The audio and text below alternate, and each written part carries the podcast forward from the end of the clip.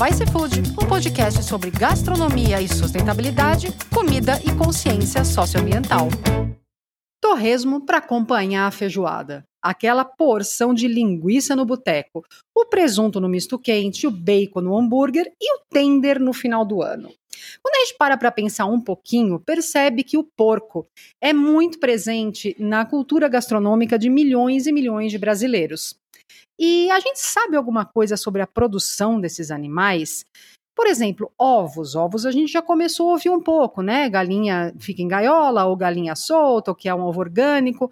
Mas a produção de porcos ainda é quase nada falada fora do mundo da suinocultura. Por alguns anos eu procurei é, um especialista em suinocultura para conversar comigo aqui e foi bem difícil encontrar. E nesse meio tempo eu fui pesquisando por conta, contra é bom, né? Por conta própria. É, e o episódio de hoje é justamente isso: é, como é a criação de porcos no Brasil. Eu vou fazer essa primeira parte simplesmente é, de forma factual, dizendo as coisas que acontecem todos os dias para milhões de, de, animais, né, milhões de porcos. Na segunda parte, eu vou emitir um pouco de opinião sobre o que eu acho disso, né? Mas no final das contas é muito importante sabermos, não é verdade, é, da onde vem, como é produzido, quais são os impactos do que a gente come. E nisso no porco é muito raro a gente ouvir falar em algum lugar. A primeira coisa é que o mercado já mudou o nome de porco, não é mais porco, é suíno. É para a gente dissociar a imagem daquele animal extremamente inteligente, porque não sei se você sabe, mas é, suínos, golfinhos, cachorros, chimpanzés são animais extremamente inteligentes. Então, o suíno é para dissociar a imagem do, da costela do nosso prato deste animal é, rosinha que nós estamos acostumados a ver na propaganda. Vamos começar por dados de produção. Os quatro maiores produtores de porcos no mundo são a China, a União Europeia, os Estados Unidos e o Brasil. A carne de porco, veja bem, é a mais consumida do planeta mais até do que a de frango. E esse consumo é muito puxado pela China. A China tem um longo caso de amor com os porcos. Durante décadas, centenas de anos, na verdade, muitas famílias rurais chinesas criavam porcos no quintal. E eles são considerados animais valiosos não só como fonte de carne, mas também de estrume, de esterco. Os porcos também têm um significado cultural de símbolo de prosperidade, porque historicamente a carne de porco era servida apenas em ocasiões especiais. Vamos lembrar disso, porque este era, na verdade, o papel da carne ao longo da história antes dos últimos 60, 70, 80 anos. Era consumida em ocasiões especiais. A China, como maior consumidora e maior produtora, é, ela bateu em 2021 671 milhões de suínos com aumento de 27% em relação a 2020. E, é o, e a China consome sozinha metade de toda a carne de porco produzida no planeta. Nós estamos falando de produção no Brasil, né? Como que é esse negócio? A gente tem bastante suíno? Temos. Nós temos quase 53 milhões de cabeças de suínos, é, esses dados de 2021, e estamos aumentando este número. É, o, o, estado que mais produz suínos é Santa Catarina, e isso tem um impacto ecológico bem grande que nós vamos falar mais para frente. É, tudo que eu vou falar daqui para frente tem fontes muito claras e qualquer um pode procurar, tá? tá na, os links estão na descrição deste episódio nas plataformas de podcast. As fontes de todos os dados que vocês vão, vão ouvir aqui são do Centro Estadual de Educação Profissional Visconde São Leopoldo, Manual Brasileiro de Boas Práticas Agropecuárias na Produção de Suínos da Associação Brasileira de Criadores de Suínos, Tecnologia de Abate e Inspeção de Suínos do MAPA, o Ministério da Agricultura e Pecuária, e o Manejo Pré-Abate de Suínos do Instituto Federal de Educação, Ciência e Tecnologia de São Paulo. Portanto, nada daqui é inventado, nada daqui é exceção. Essa é o que vocês vão ouvir daqui para frente é o modo básico, né, de, de produção de suínos no Brasil hoje. É, existem alguns sistemas de produção é, de acordo com a Embrapa. É, pode ser extensivo e intensivo. Extensivo são os porcos criados soltos, né, na, na, na grama, tendo acesso à lama, e, e, enfim, é basicamente pequenas produções. É, 1, 2% da produção nacional. O resto é intensivo, que é outro sistema. A gente tem o sistema intensivo de suínos criados ao ar livre, o sistema de criação misto e o sistema confinado. Esse sistema intensivo de, de suínos criados ao ar livre, é, na fase de reprodução, maternidade creche, eles são mantidos em piquetes, com telas de arame eletrificadas com corrente alternada, e o sistema oferece redução de custo de produção por apresentar baixo custo de implantação. Nós temos o sistema confinado, que é a maior parte da produção de porcos no Brasil, é, eu vou ler, tá? Sistema em que todas as categorias estão sobre piso e, so, e sob cobertura, geralmente é concreto, tá? As fases de criação podem ser desenvolvidas em um ou vários prédios e utiliza a mecanização do fornecimento de ração e da limpeza e consequente economia de mão de obra e aumento dos investimentos iniciais. O sistema misto ou semi-confinado usa piquetes para alguns e confinamento total para outros, e é, é, também não é a maioria dos, dos produtores que usam esse sistema. É, agora a gente vai falar, né? Porco. Ah, os criadores de porcos só vendem o porco grande inteiro para abate? Não. Os produtos gerados da suinocultura são o suíno terminado, que é, é o termo usado para porcos prontos para o abate, leitões que são separados da mãe e vendidos logo após o nascimento, leitão desmamado, que obviamente tem esse nome porque é vendido após o desmame, não vamos esquecer que porcos são mamíferos, leitão para terminação, que é vendido após a creche, creche é um período é, em que ele já está desmamado e fica um pouquinho maior, suíno terminado, que é produzido a partir da aquisição engorda do suíno vindo da creche, e o suíno reprodutor. Vamos falar um pouquinho sobre essa produção de leitões desmamados? É, lembrando de novo, né? Porcos são mamíferos e todos os mamíferos têm uma ligação intensa com as mães, é, seja uma onça, seja o seu cachorro, seja um suíno, né? Na produção de leitões desmamados, o leitão ele pode ter uma média de 6 quilos com 21 dias de vida, ou uns 10 quilos aos 42 dias. O valor da comercialização do quilo do leitão oscila entre 1,5 a 20 vezes mais que o valor do quilo do suíno terminado. Então, essa cultura que existe em alguns estados brasileiros de fazer leitão assado e tal, nada mais é que um bebê assado, não é verdade? Não, não sejamos, não deixemos de ser claros, né? É, são filhotes. E aqui no leitão a gente entra numa fase anterior, que é a gravidez das porcas, né? Elas são inseminadas artificialmente, obviamente, e de novo, maior parte da produção existe algo que chama baia de, baia de maternidade ou gaiola de maternidade, que é um espaço oferecido às, às fêmeas é, minúsculo, eu vou ler, tá? A largura mínima deve ser de 75 centímetros, comprimento de 2,20. As gaiolas devem ser dotadas de dispositivo anti-esmagador para minimizar, a morte de leitões. Aqui se destaca a importância de também realizar o treinamento dos leitões para uso dos camoteador. Dessa forma, os leitões só ficam próximos à porca no momento da amamentação e contribui-se igualmente para minimizar a morte dos leitões por esmagamento.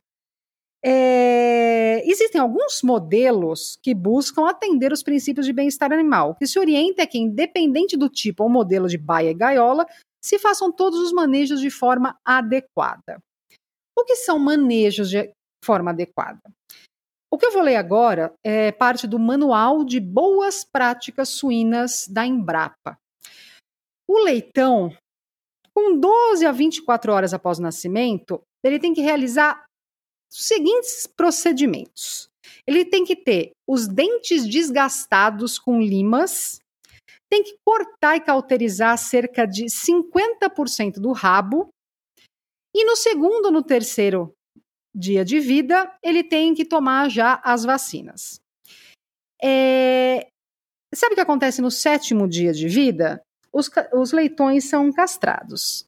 Eles são castrados sem nenhum tipo de anestesia. Eles são postos numa é como se fosse uma cama ginecológica ao contrário, né? Eles são postos com, com a, a, parte de trás, né?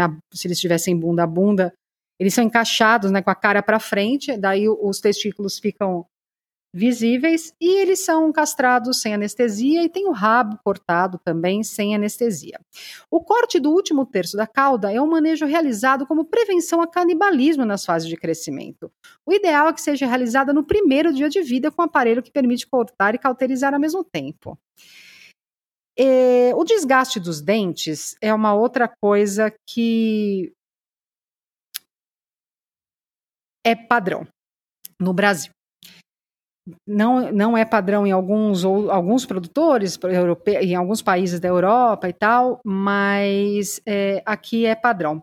E tem, tem algumas razões, né? Tanto a cauda quanto o desgaste dos dentes são feitos porque esses animais vivem é, em condições de estresse muito diferentes das condições que eles viveriam uh, na natureza, né? Muito diferente das condições originais, digamos assim, da, da criação de porcos ao longo do, de, de, centenas, dezenas, sei lá, de milhares de anos. Então, eles começam a, a ter, é, podem começar, né, a, a, manifestar canibalismo, eles podem morder as tetas da porca quando estão mamando, é, podem é, é, morder o rabo um do outro e tal. Então, a, a questão é, não se melhora é, a forma de criação, só se mutila os animais. A castração, além de. Na verdade, além não. Por que, que você acha que os leitões são castrados? Os leitões são castrados, de acordo com este manual, com o objetivo de eliminar o odor e o sabor desagradáveis da carne. É um procedimento cirúrgico que deve ser realizado ainda na primeira semana de vida, pois além dos leitões serem mais fáceis de conter, existe menor risco de hemorragias e infecções. Então, é, é um é para nosso, nós humaninhos não entrarmos em contato com os hormônios, né, do, do porco, que é algo completamente natural, é dele, né? Então a gente corta, a gente cessa essa produção de hormônios nos primeiros dias de vida, na primeira semana de vida. É, eu queria falar um pouco agora de como se marca suínos, né? É, existe aí toda uma marcação, né, para você saber qual é de, de, qual vai ser vendido como leitão como uh, suíno finalizado, qual vai ser vendido como é, é, leitão, etc. e tal. No Brasil é muito usado um sistema que chama moça, que é basicamente um aqueles aparelhos que fazem furo em papel, sabe? Eles fazem furos na orelha dos animais. Eles fazem recortes nas orelhas dos animais. Um furo significa uma coisa, dois, dois furos significa outra, três. Também, em alguns lugares, já na Europa, é proibido por, por lá ser considerado como crueldade animal. Mas esse sistema australiano de identificação de suínos, que é essa tal dessa moça, né, que é esse aparelho que faz é, piques e furos nas orelhas é um, é um padrão brasileiro. Ah, mas tem alguma forma mais decente de criar porcos? Sim, de acordo com a Certified Humane, Animal Certified Humane, que é um selo né, de bem-estar animal que existe no mundo inteiro, é, tem, a, tem as policies do que não pode ser feito para um produtor que quer obter esse selo de bem-estar animal, é, o que ele não pode fazer. Então, o que ele não pode fazer é cortar cauda, exceto em circunstâncias excepcionais e mesmo assim apenas o mínimo necessário. Não pode castrar suínos.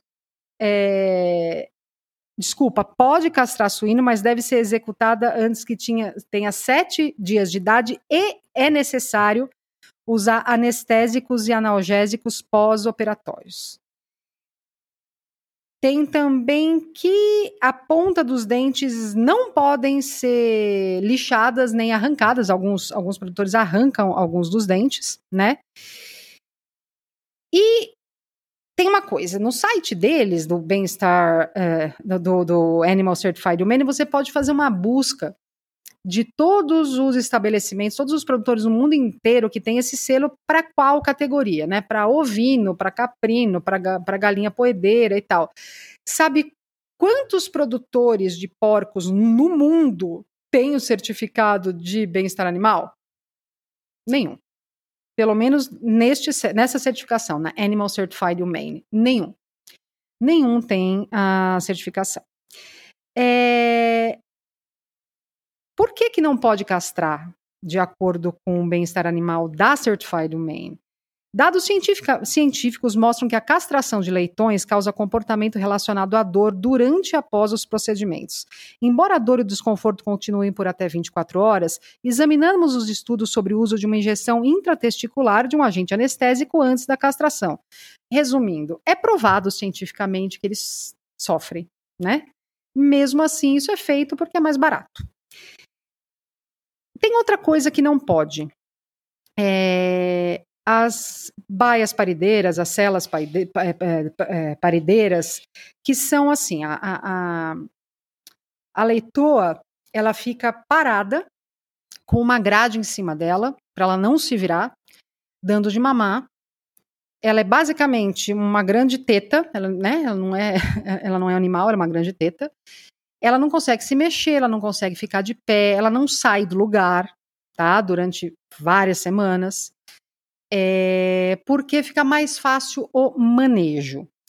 Para ter uma certificação de bem-estar animal dessa certificadora, da Certified Humane, não pode existir essas baias parideiras. Elas têm que ficar, as, as porcas, os leitões têm que ficar num lugar coberto por é, material agradável né, para os porcos, serragem, enfim, sem nenhum tipo de grade, isolados em temperatura, é, uma temperatura padrão ali para o bem-estar dos porcos, né, não pode ficar nem muito quente nem muito frio.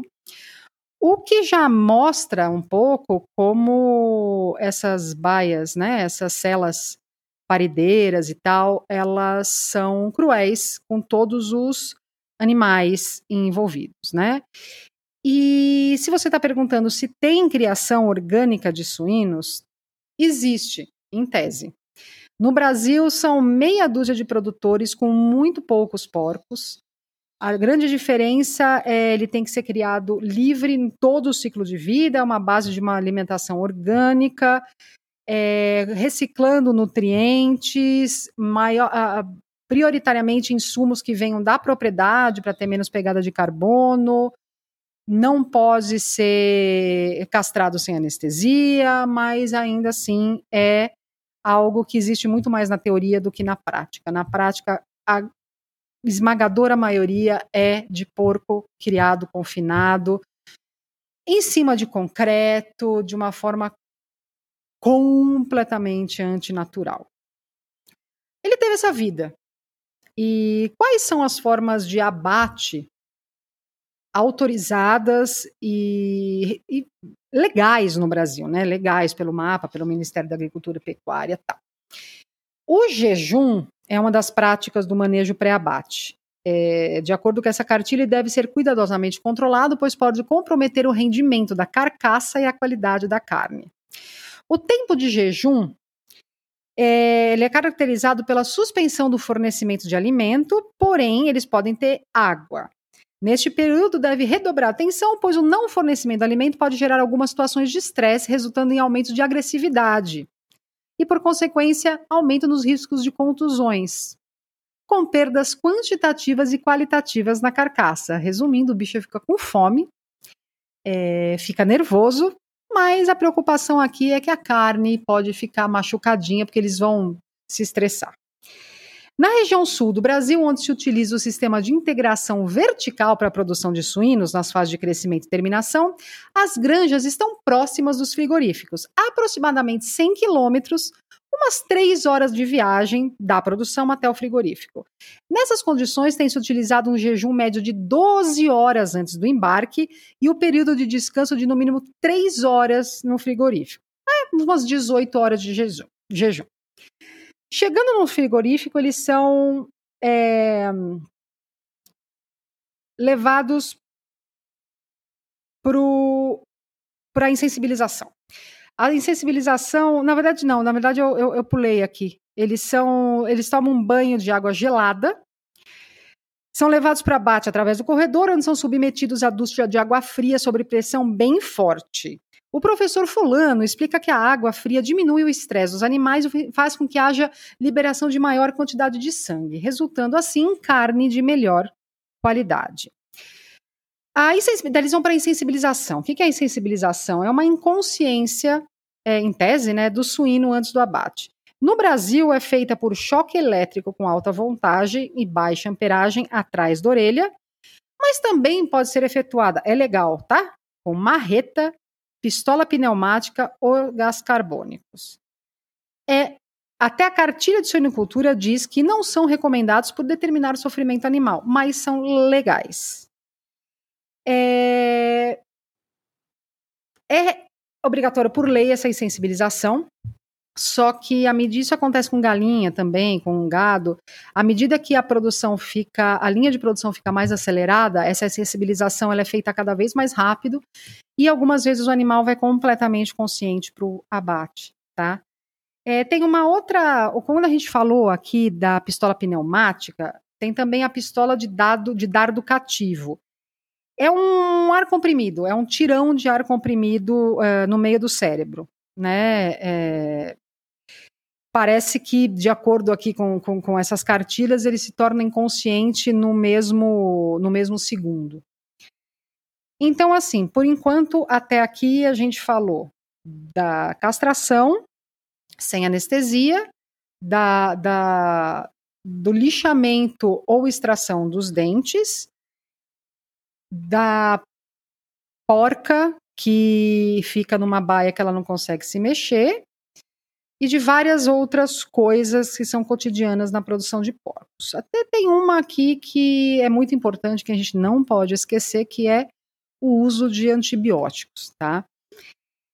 É, o uso de antibióticos, eu vou ler um pedacinho aqui, ele é amplamente aceito, né? E os antibióticos são muito, muito usados na criação de, de animal, né? Quase 80% dos antibióticos produzidos no mundo são voltados para animais é, que vão virar carne ou ovo ou leite no nosso prato, tá?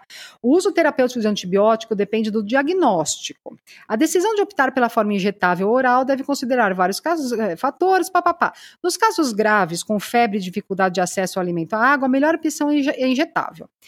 Exemplo de situações onde se usa injetável: surtos de pleuropneumonia, doença de Glasser, septicemia, meningite, MMA, artrite, entre outros. Tem, eu vou falar aqui de novo, ó, da dos patógenos, né? A gente está falando dos, dos, antibióticos. Quais são os principais, as principais doenças associadas à suinocultura? Entre os principais patógenos relacionados com doenças de segurança dos alimentos, no caso a carne de porco, pode-se citar, puxa uma cadeira, Salmonella, Campylobacter coli, Escherichia coli, Yersinia não se das quanta. Além desses, outros agentes zoonóticos, entre parasitas e bactérias, podem acometer suínos e ser veiculados pela carne, representando risco para o consumidor, Resumindo, mesmo na produção atual, amplamente divulgada como segura, nesta cartilha de suinocultura diz que todos esses, é, todas essas doenças podem acabar atingindo você que come a carne por causa do modo de criação dos porcos. Algumas, é, algumas coisas que podem acabar no nosso corpo e nos fazer ficar doente através do consumo de carne de porco. Micobacterium e alguns parasitas como Trichinella spiralis, que é trichinelose, toxicoplasmose, cisticercose, hidatidose, sendo que essas ainda preocupam a saúde pública, embora menos frequente nos atuais sistemas de produção. Vamos falar agora de como é feita a limpeza desses abatedouros. O que, o que tá, o que possivelmente pode estar em contato com essa carne ou carcaça ou ir parar no rio, porque nem todos os A, gran, a maioria dos grandes produtores de porcos não fazem o tratamento necessário para retornar esse efluente líquido da, do abate de forma segura para a natureza, né? E isso que eu queria falar lá de Santa Catarina, por exemplo. Teve um estudo de 2017 chamado Contaminação da Água pelo Uso Agrícola de Dejetos de Suínos na Bacia Hidrográfica Rio Coruja Bonito, Braço do Norte, Santa Catarina. É, atividade suinícola é grande propulsora de economias regionais no sul do Brasil, no entanto, vários aspectos ambientais são discutidos em relação a essa atividade, pois os efluentes gerados possuem elementos como nitrogênio, potássio, zinco, etc. e tal. Esse estudo aqui é, estudou 15 amostras cinco, é, é, entre elas cinco açudes, duas nascentes, três pontos do Rio Coruja. Em cada ponto, a qualidade da água foi avaliada através da realização de cinco coletas em, em, em, durante um ano, né, espaçado. E o que, que, ela, que, que ela descobriu? O que, que essa pesquisa descobriu? Que a bacia do Rio Coruja apresenta altos índices de eutrofização em todos os pontos de coleta. Ou seja, já está ficando é, quase impossível ter vida na, né, nesse, nesses lugares da coleta por falta de oxigênio na água. Sendo que o solo das propriedades apresenta papel importante nesse processo, contribuindo para os teores de potássio na água. Em relação à presença de nitrogênio, mesmo estando dentro dos limites, a chegada desse elemento na água é constante, sendo atribuída a constante aplicação de dejetos suínos nas áreas agricultáveis. Esse é um outro ponto, minha gente. Na Espanha, isso é feito, em alguns lugares no Brasil, isso é feito nos grandes produtores suínos, toda a merda, né? Vai por, como se fosse para um lagão. É, um lagão. É, é, é, como se fala, gente? Me sumiu a palavra. É um lagão que é cavado na terra, né? Ele é cavado na terra, é um lago artificial que vai toda, todo esse dejeto. Se essa se esse dejeto não for tratado, primeiro, se esse lagão artificial de, de merda de porco não tiver um isolamento muito bem feito, tudo isso vai penetrar na terra e vai acabar no lençol freático, vai acabar em rio, vai acabar no nosso copo, etc e tal. Alguns lugares, não tanto no Brasil, mas, por exemplo, no, na, na Espanha isso, e nos Estados Unidos isso é muito, muito comum, eles colocam sprinklers, né? Aqueles negócios de que, que espirra água, né? De, de, de rega que ligam diretamente esses lagos de merda em plantações. Por quê? Porque, em tese, é, a gente está falando de detrito animal que contém muitos é, ativos que são bom, bons para a agricultura, né? Fazem as plantas crescerem mais rápido, etc. E são fertilizantes, né? Porém, isso deveria passar por um uma compostagem, um tratamento e não ser feito direto, porque direto tudo que você deu para o porco, todos os uh, uh, todos os remédios de todos os antibióticos, todos os remédios para esse monte de doença que a gente falou, tudo isso está nessa tá nesse detrito. E se você não faz uma compostagem certa, você simplesmente faz um. Você rega as produções vegetais, é, sei lá, couve, alface e tal, com merda de porco contaminado, né? Isso é muito, é muito triste e não é incomum em estados produtores, especialmente em Santa Catarina. Agora vamos para uma outra parte, que é a parte de. Deixa eu chegar aqui, olha, olha. Dos desinfetantes que são usados na, nos abatedouros. E, de novo, toda essa água vai majoritariamente não tratada de volta para a natureza, tá? Tem o tal do glutaraldeído, é uma ação germicida e causa alteração de DNA, RNA e síntese proteica. O peróxido de hidrogênio é um agente oxidante, é causa desnaturação proteica, ruptura da permeabilidade da membrana celular. Ácido paracético, desnaturação proteica, ruptura da permeabilidade da membrana celular, tudo isso é usado para limpar a, os abatedouros, tá? Agora vamos falar de mais perigos relacionados com a carne suína. De novo, todos esses dados são daquelas fontes que eu citei no começo, você pode acessar e ver por si mesmo, tá? Perigos biológicos. Os organismos patogênicos com implicações em segurança dos alimentos incluem bactérias, vírus, parasitas e fungos. Em suínos, os principais patógenos são as bactérias. A origem da contaminação da carne suína pode ocorrer desde o sistema de produção, durante o abate, posteriormente na fase de processamento, manipulação, industrialização e conservação. Metais tóxicos, tal como arsênico, chumbo, cádmio, mercúrio, metilmercúrio, etc., podem estar presentes na carne e na gordura animal como consequência de contaminação acidental proveniente de poluição ambiental ou pelo consumo de ração contendo ingredientes contaminados, tais como ingredientes de origem vegetal e farinhas de peixe. Entre os efeitos tóxicos dos metais pesados na saúde humana está o efeito carcinogênico. De novo aqui, é, a gente pode estar tá ingerindo metais pesados na carne suína e como não existe teste obrigatório para isso, a gente nunca vai saber, né? E é bem essa a ideia do, do né, que a gente nunca saiba mesmo. Aqui eu vou entrar num outro assunto que é a criação de porcos no mundo e a ligação com o surgimento de pandemias, tá? Não sei se vocês sabem, mas em 2018, começou na China a, uma peste chamada peste suína africana, que dizimou 60% dos rebanhos de porcos até 2021. Foram mais de 200 milhões de porcos abatidos, ou mortos, ou morreram por causa da febre, ou foram abatidos e queimados, né, em, em grandes pilhas ali para ver se se parava essa peste suína africana. Ela é altamente contagiosa entre suínos, né? Muito contagiosa. Foi parar também em outros países, foi parar nos Estados Unidos, na Alemanha, que é um dos maiores produtores de, de suínos da, da União Europeia. É, novas cepas vão surgindo, né? Porque como é um vírus, ele vai mutando e ficando e ficando cada vez mais adaptável ao, ao entorno, né, às condições da, da, da, de vida. Parece que ainda não chegou ao Brasil, mas é o seguinte: essa mutação é uma coisa muito preocupante, porque não atinge humano até atingir, né?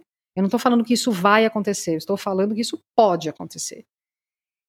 E se pode acontecer, é, e a gente não muda a forma como a gente cria esses animais, porque todas essas doenças elas são derivadas do confinamento extremo, da falta de circulação de ar, da, os animais ficam doentes porque eles não conseguem viver daquele jeito, então eles tomam antibióticos, eles ficam resistentes a antibiótico. É um, é um ciclo é um ciclo do mal que não está sendo mudado. Mesmo depois do Covid, a gente viu como é uma pandemia, né? E vocês terem uma ideia, em agosto de 2018 teve o primeiro outbreak, né, a primeira primeira fodelança da, da febre suína africana. E até 2021 ele, ela, ela matou 25% da população mundial de porcos. Essa é uma preocupação bem grande, não, não dos produtores, mas dos cientistas, porque porcos são animais perfeitos para gerar uma nova pandemia que possa atingir humanos.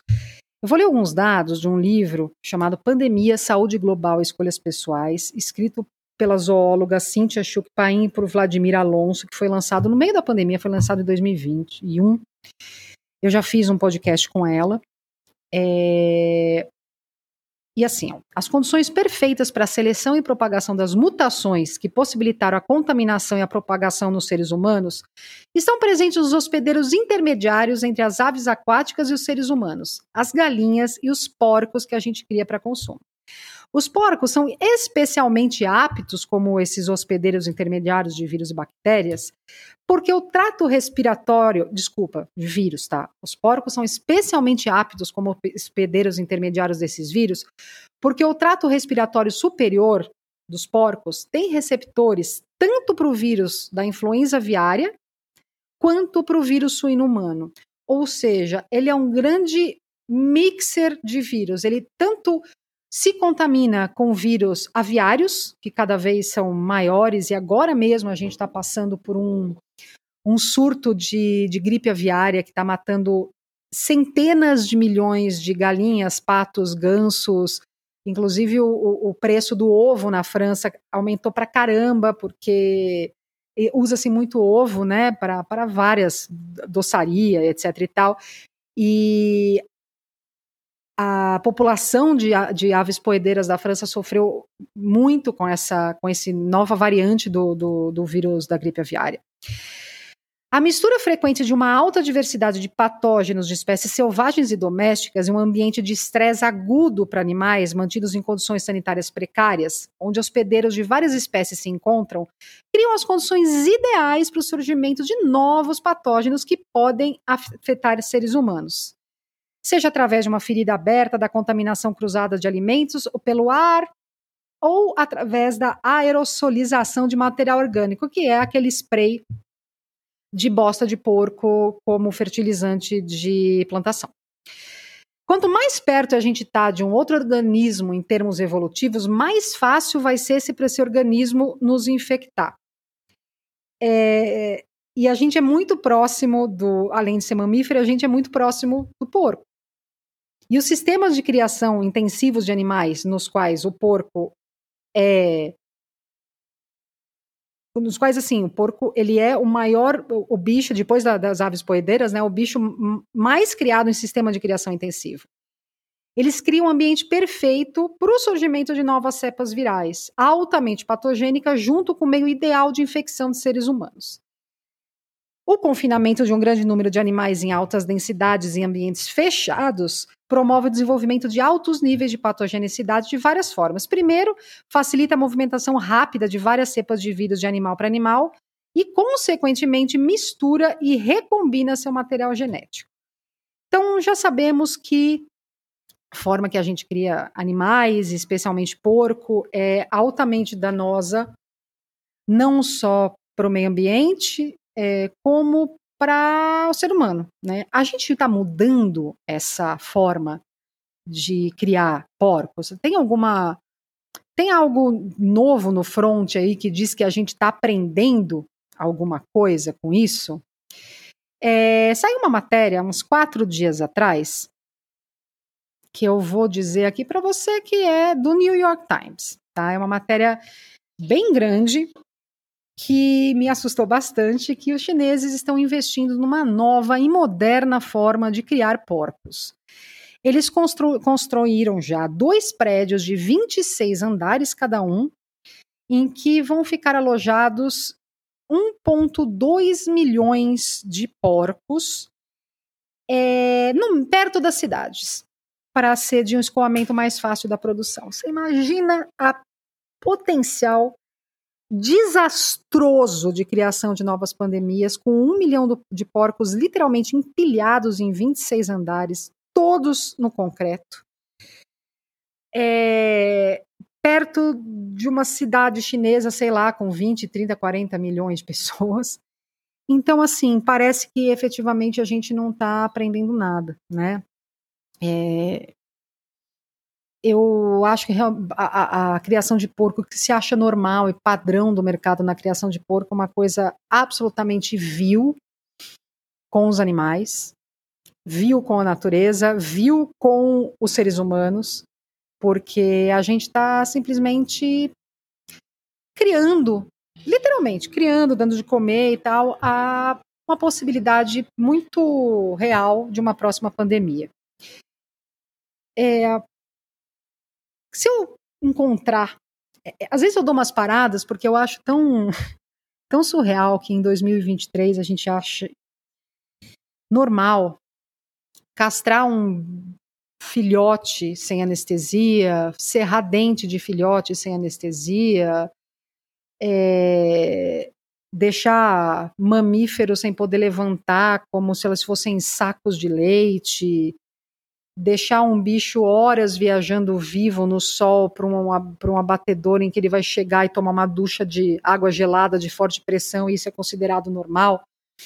É, 2023 a gente já devia ser um pouco mais evoluído, né? Tudo isso para a gente comer torresmo, linguiça, presunto, bacon. E falar e, que sempre foi assim. Por quê? Sempre foi assim. Meu pai comeu, meu avô comeu, meu bisavô comeu e tal. É, várias coisas sempre foram assim até deixarem de ser.